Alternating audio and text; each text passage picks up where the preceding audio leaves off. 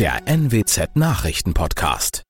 Moin zum Nachrichtenpodcast der NWZ. Mein Name ist Lena Ruschka. Schön, dass Sie einschalten.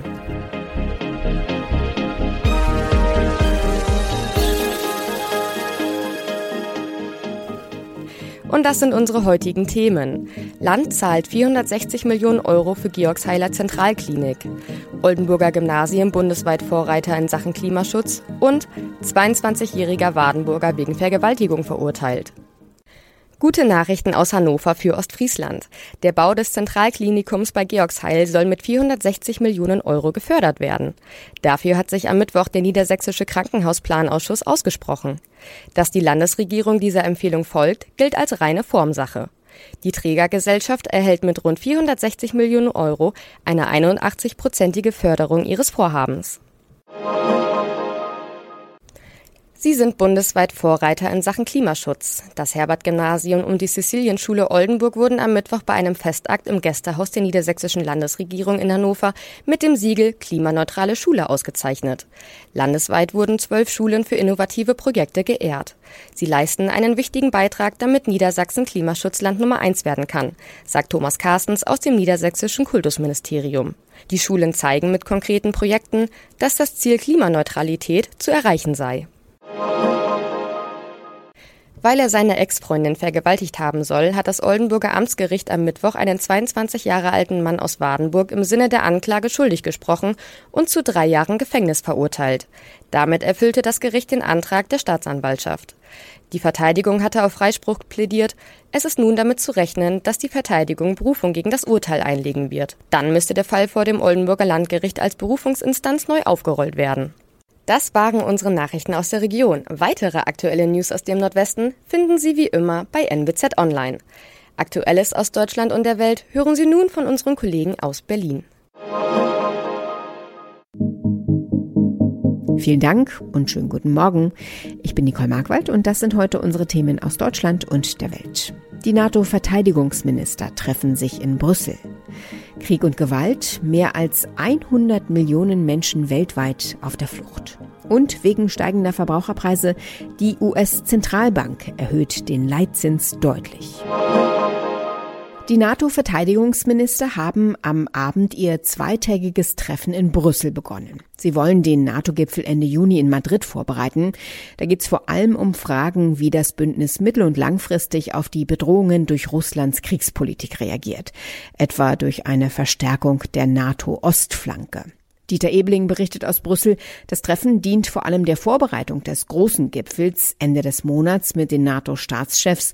Kann denn heute auch schon was beschlossen werden? Worum geht's heute bei den Beratungen insgesamt?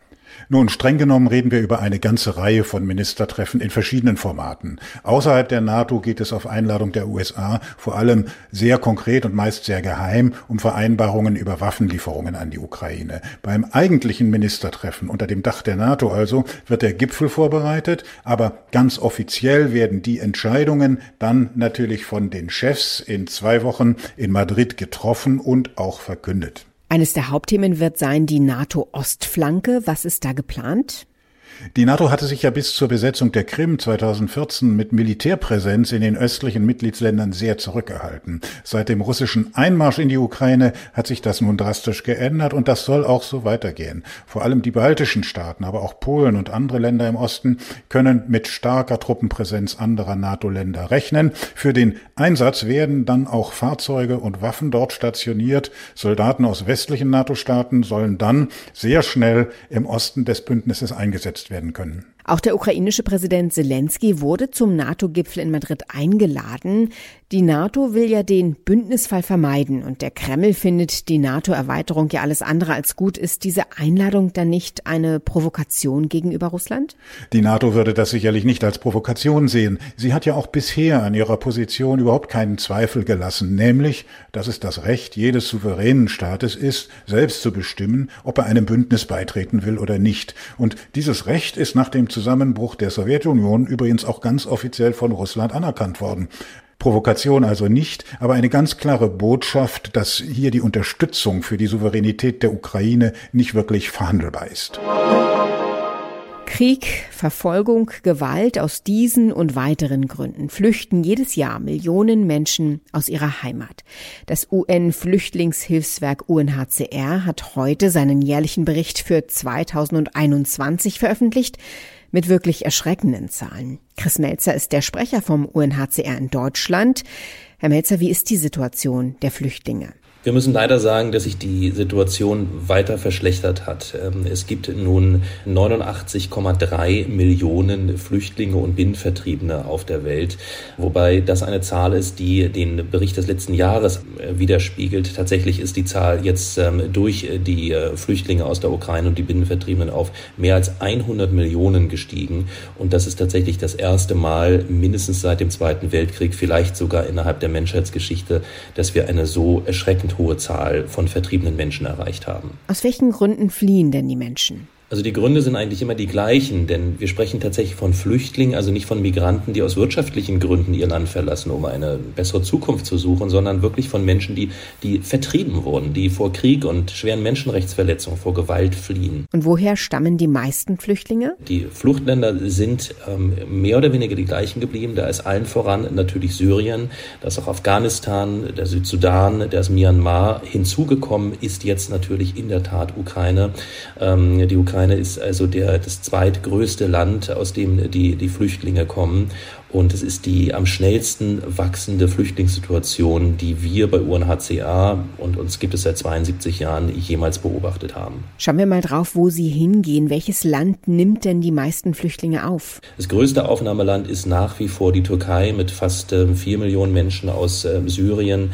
Danach kommt Kolumbien mit vielen Menschen aus Venezuela, Uganda ähm, aus Süd- Südsudan, Pakistan hat viele Menschen aus Afghanistan aufgenommen und an fünfter Stelle ist dann tatsächlich mit 1,3 Millionen Menschen ähm, Deutschland. Trotzdem ist es ja so, dass viele Flüchtlinge möglichst nah an ihrem Heimatland bleiben wollen. Merkt man das auch an den Fluchtbewegungen? Ja, es ist tatsächlich so, dass Flüchtlinge immer versuchen, im unmittelbaren Nachbarland zu bleiben. Es sind etwa drei Viertel aller Flüchtlinge sind tatsächlich im Nachbarland, weil sie immer wieder hoffen, so schnell wie möglich nach Hause zurückzukehren. Und ich habe das an der, an der Grenze zwischen der Ukraine und, und Polen selbst von den Menschen dort gehört, die, die wollten also nicht nur in Polen bleiben, sondern auch in Ostpolen, um möglichst schnell nach Hause zu kommen wieder. Für viele ist das Ziel, in die Heimat zurückzukehren zurückkehren. Wie ist da die Lage? Also die Rückkehr der Flüchtlinge ist eigentlich das, das wichtigste Ziel, was wir haben. Und ja, da gibt es auch einen Hoffnungsschimmer. Die Zahl der Menschen, die ähm, zurückkehren konnten, ist gestiegen. Ähm, von den Binnenvertriebenen, also Menschen, die im eigenen Land vertrieben sind, sind es immerhin 5,7 Millionen Menschen, die wieder in ihr Zuhause zurückkehren konnten. Auf der einen Seite sind es mehr als im letzten Jahr. Auf der anderen Seite ist allerdings die Vertreibung noch stärker gewesen. Das heißt, die, die Zahl der vertriebenen Menschen wächst immer noch schneller als die der Menschen, die nach Hause zurückkehren können. Steigende Energiepreise, höhere Ausgaben für Lebensmittel. Auch in den USA macht die steigende Inflation den Bürgern zu schaffen. Nun hat die US-Notenbank die stärkste Erhöhung des Leitzinses seit fast 30 Jahren beschlossen. Der Leitzins steigt um 0,75 Prozentpunkte auf die Spanne von 1,5 bis 1,75 Prozent.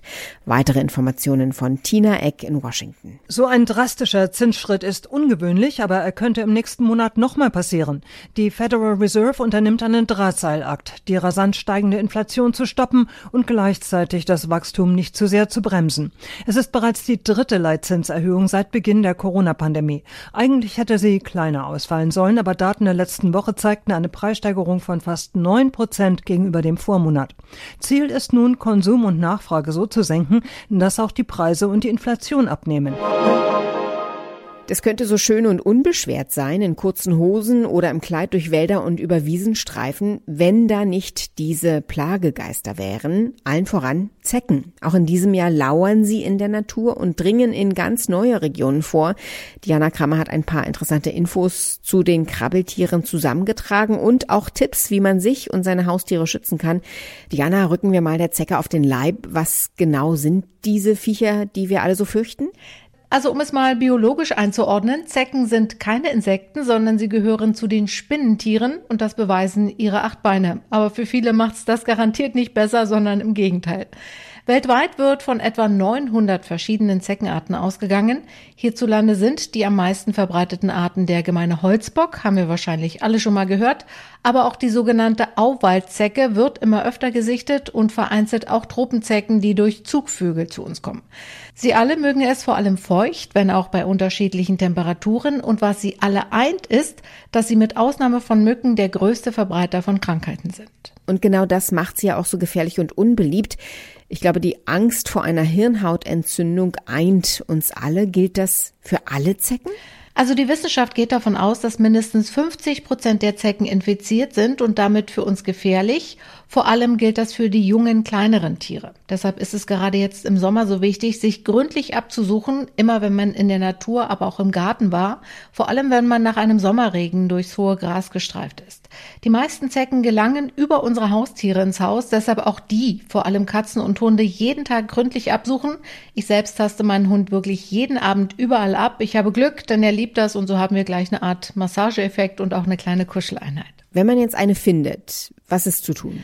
Es gibt ja viele Mythen, dass Zecken zum Beispiel durch Fett wie Butter oder Öl einfach abfallen. Das ist aber nicht wirklich verlässlich.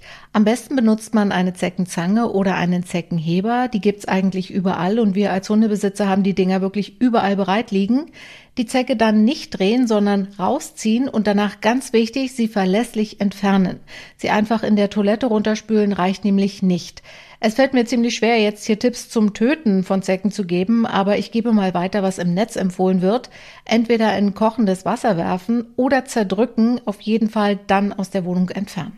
Zecken eilt ja der Ruf voraus, extrem zäh zu sein. Beschreib doch mal die Überlebenskünstler. Also wenn man die Fakten hört, dann haben Zecken eigentlich Superkräfte. Sie können bis zu drei Wochen unter Wasser überleben, deshalb nicht im Abfluss runterspülen. Selbst in der Waschmaschine bei 40 Grad fahren sie mit Karussell, sind aber danach nicht tot. Auch im Eisfach können Zecken überleben und in der Wohnung, zum Beispiel gut getarnt auf dem Teppich, sogar bis zu zehn Tage. Sie können in der Regel bis zu neun Jahre alt werden, sind in der Lage, auf ihren Wirt zu springen, sich aber auch von Bäumen fallen zu lassen und saugt sie sich einmal fest, dann kann sie ihr Körpergewicht durch Blut locker verhundertfachen. Na, und das ist ja wohl die schlimmste Vorstellung für uns alle. Wie groß ist denn in diesem Fall die Gefahr, an Borreliose zu erkranken? Also grundsätzlich besteht diese Gefahr immer, deshalb ist es ja auch so wichtig, auf Zecken zu achten und diese zu entfernen, bei Mensch und Tier. Auf jeden Fall immer danach desinfizieren und auf Symptome achten, wie Kopf- oder Gelenkschmerzen, grippeartige Symptome, Sehstörungen, Hautrötungen oder auch Lähmungen. Und die können leider auch Wochen oder Monate später noch auftreten und dann gilt eigentlich nur eins, sofort zum Arzt. Es gibt auch eine Impfung, allerdings kann man sich nur gegen FSME, also die Hirnhautentzündung, impfen lassen, aber nicht gegen Borreliose, denn dafür gibt es derzeit noch keinen Impfstoff. Hollywood-Schauspieler Kevin Spacey muss heute vor Gericht in London und sich verantworten wegen des Vorwurfs sexueller Übergriffe. Ihm werden aus den Jahren 2005 bis 2013 vier Übergriffe auf drei Männer zur Last gelegt und in den USA läuft auch noch ein Verfahren gegen den Schauspieler. Christoph Meyer berichtet aus London. Was genau wird Kevin Spacey in dem britischen Prozess vorgeworfen? Ja, Spacey werden sexuelle Übergriffe in vier Fällen gegen drei verschiedene Männer vorgeworfen und einer dieser Fälle ist schwerwiegend. Da geht es um etwas, was man in Deutschland wohl als Vergewaltigung bezeichnen würde. Hat er sich denn schon zu den Vorwürfen geäußert? Wie geht er damit um? Ja, Spacey streitet die Vorwürfe ab. Einem US-Sender sagte er, er wolle sich dem Prozess stellen, werde sich verteidigen und hoffe auch darauf, für ähm, ähm, unschuldig befunden zu werden. Schauen wir auf die USA, da wird es wohl auch noch eine Klage gegen ihn geben. Ein heute 50-Jähriger wirft Kevin Spacey vor, im Alter von 14 Jahren von ihm belästigt worden zu sein. Und es gab noch andere Klagen gegen ihn, aber verurteilt wurde er bisher nicht, oder? Ja, der Fall in den USA ist ein bisschen anders, weil es äh, dort um eine Zivilklage geht. Das heißt, ähm, es geht um eine Geldforderung. Ähm, in äh, Großbritannien ist es tatsächlich ein Strafverfahren. Das heißt, Spacey muss damit rechnen, zu einer Strafe, möglicherweise auch einer Haftstrafe verurteilt äh, zu werden. Und das ist, soweit bekannt, das erste Mal, dass er ähm, wegen äh, solcher Vorwürfe auch vor Gericht steht. Soweit das Wichtigste an diesem Donnerstagmorgen. Mein Name ist Nicole Markwald. Ich wünsche einen guten Tag.